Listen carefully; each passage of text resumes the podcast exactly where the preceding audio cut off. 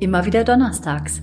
Hallo und willkommen zum Azer Talk Podcast. Diese Woche geht es um das Völlegefühl nach einem zu deftigen Essen und das nicht zufällig mit Veröffentlichungsdatum Weihnachten 2020. Ich bin Juliane, ich bin Apothekerin und Azer Talk ist das rezeptfreie und gut wirksame Format von Azerta.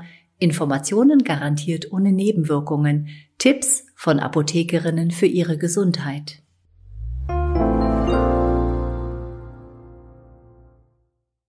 Reichhaltiges Essen in familiärer Runde. Vom späten Frühstück geht es nahtlos über zum Mittagessen mit anschließendem Kaffeetrinken mit Torte und abends ein Drei-Gänge-Menü. Spontan denkt man hier an die Weihnachtszeit. Aber es könnte auch ein normaler Sonntag sein. Besonders im Winter, wenn es draußen kalt und früh dunkel ist, bewegen wir uns weniger, die Kälte macht hungrig und es ist ein besonderer Genuss, gemeinsam zu schlemmen und zu genießen. Vorspeise, Hauptspeise, Nachspeise. Warum fühlen wir uns eigentlich unwohler, wenn wir als Hauptspeise Fleisch, Knödel und Soße gegessen haben, als wenn nur Gemüse oder Obst auf dem Teller lag? Bei Fleisch mit Knödeln und Soße fühlen wir uns vollgestopft. Es kann zu Sodbrennen oder Verdauungsstörungen bis hin zu Gallenkoliken kommen. Der Grund hierfür ist, es liegt an der Zusammensetzung der Nahrungsmittel und an dem hohen Fettanteil von Fleisch, Knödeln und Soße. Fettreiche Nahrung liegt besonders lange im Magen, bevor sie in den Dünndarm weiter transportiert werden kann. Die Verdauung hat hier richtig viel zu tun. Zunächst werden die Fette im Magen durch die Magenbewegung im Speisebrei emulgiert. Dabei werden sie durch ein Magenenzym schon zu etwa 15 Prozent zerlegt. Im Darm geht es dann weiter mit der Emulgierung der Fette. Nun kommt der Gallensaft aus der Gallenblase hinzu und es bilden sich kleine Fetttröpfchen. Peu à peu werden mit Hilfe von Enzymen Fettsäuremoleküle abgetrennt, bis die langen Ketten so zerkleinert sind, dass sie in Form von sogenannten Mizellen in die Darmschleimhaut und dann weiter ins Blut aufgenommen werden können. Fettlösliche Vitamine brauchen übrigens die Fette, um mit ihnen gemeinsam aufgenommen werden zu können.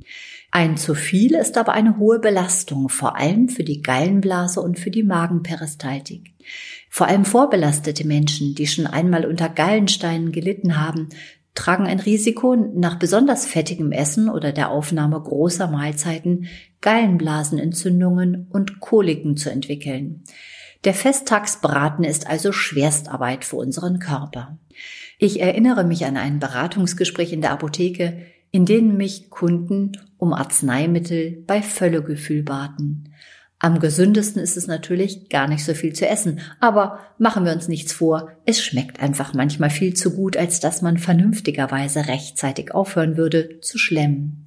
Und so können wir in der Apotheke gute Tipps geben, wenn es um das Völlegefühl geht. Der Schnaps als Aperitif, dem traditionell seit jeher eine verdauungsfördernde Wirkung zugeschrieben wird, könnte allerdings nur ein Placebo-Effekt sein. In einem Artikel von Spiegel Online konstatieren Wissenschaftler, dass der Alkohol eher kontraproduktiv ist, indem er die Nerven blockiert, die den Magen zur Peristaltik, also zur Bewegung anregen. Eine verdauungsfördernde Wirkung liege höchstens in den pflanzlichen Substanzen, aus denen der Schnaps gebrannt wird. So wirken Bitterstoffe anregend auf die Verdauung. Vor dem Essen getrunken kann ein Schnaps die Säureausschüttung stimulieren und je nach Inhaltsstoffen Magen- und Darmbeweglichkeit erhöhen.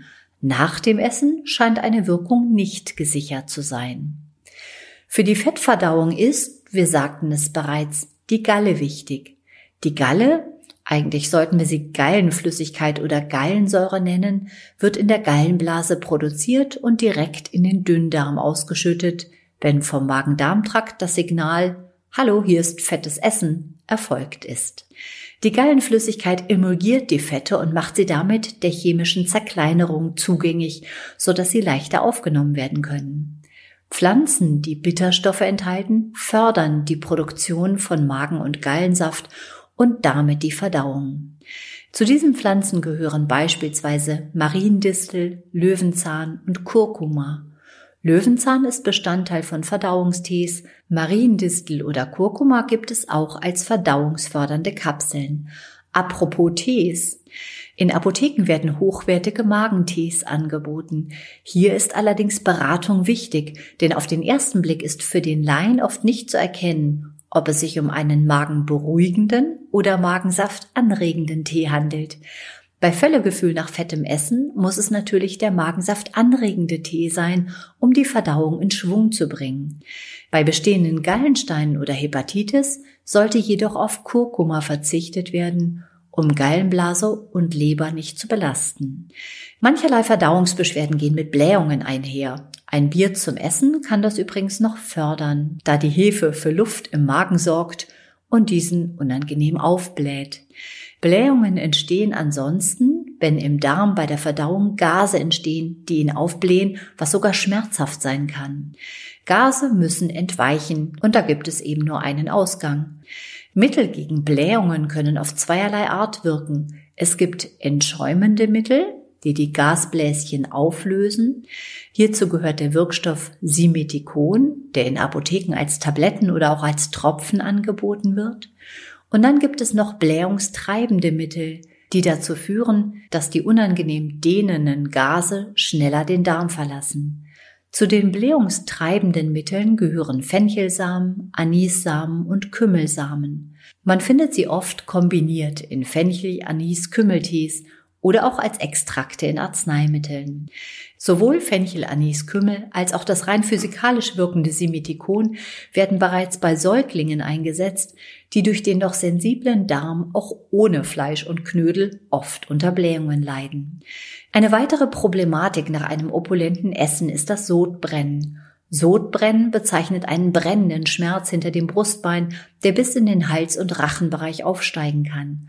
Grund hierfür ist in die Speiseröhre zurückfließender Magenbrei, der bereits mit Magensäure vermischt ist und die empfindliche Schleimhaut der Speiseröhre reizt. Um Sodbrennen zu lindern, stehen in der Apotheke verschiedene Arzneimittelgruppen zur Verfügung. Am schnellsten, aber nur kurzfristig, wirken sogenannte Antazida, die im Magen bei Säurekontakt zu einer sofortigen Neutralisationsreaktion führen. Meist werden sie als Kautabletten oder als Flüssigkeit angeboten und man unterscheidet hier verschiedene Strukturen und verschiedene Substanzen. Manche neutralisieren einfach die Säure, andere entwickeln durch ihre quälenden Eigenschaften eine physikalische Schutzschicht auf dem Mageninhalt, sodass kein saurer Mageninhalt in die Speiseröhre aufsteigen kann. Zu den sogenannten Schichtgitter-Antazida gehören zum Beispiel das Magaldrat und das Hydrotalzid. Antazida wirken zwar nicht langfristig gegen einen übersäuerten Magen, aber das ist nach einer einzigen opulenten Mahlzeit auch nicht nötig. Darum können wir sie bei spontanem Sodbrennen nach einer fetten Mahlzeit sehr gut empfehlen. Wechselwirkungen mit einigen anderen Arzneimitteln müssen allerdings beachtet werden. Bei häufiger auftretendem Sodbrennen sollte ein Arzt zur Rate gezogen werden. Oft werden dann zunächst Protonenpumpenhämmer eingesetzt. Diese Arzneistoffgruppe ist sehr wirkungsvoll. Beachtet werden sollte allerdings, dass eine längerfristige Anwendung zu einigen unerwünschten Nebenwirkungen führen kann. Lassen Sie sich darum bei häufiger auftretendem Sodbrennen in Ihrer Apotheke beraten. Kommen wir zur Bewegung. Einem Völlegefühl nach opulentem Essen begegnet man tatsächlich am besten mit Bewegung. Sicherlich kennen Sie den Spruch, nach dem Essen sollst du ruhen oder tausend Schritte tun. Für die Fettverbrennung im Körper ist ein Puls von etwa 130 optimal. Den erreicht man auf dem Sofa sitzen leider nicht. Man hat aber festgestellt, dass bei moderater Bewegung, zum Beispiel beim normalen Spazierengehen, nach etwa 30 Minuten Anstrengung der Körper bis zu 80 Prozent der benötigten Energie aus seinen Fettreserven holt und nur 20 Prozent aus den Kohlenhydraten. Strengen wir uns allerdings bei Bewegung wesentlich mehr an und geht der Puls dann sehr viel weiter hoch, so ändert sich das Verhältnis. Dann holt sich der Körper mehr aus den Kohlenhydraten, weil diese die Energie schneller bereitstellen. Fazit. Ein normaler Spaziergang von mindestens 30 Minuten ist also das gesündeste, was man nach einem opulenten und fetthaltigen Festessen unternehmen kann und sollte.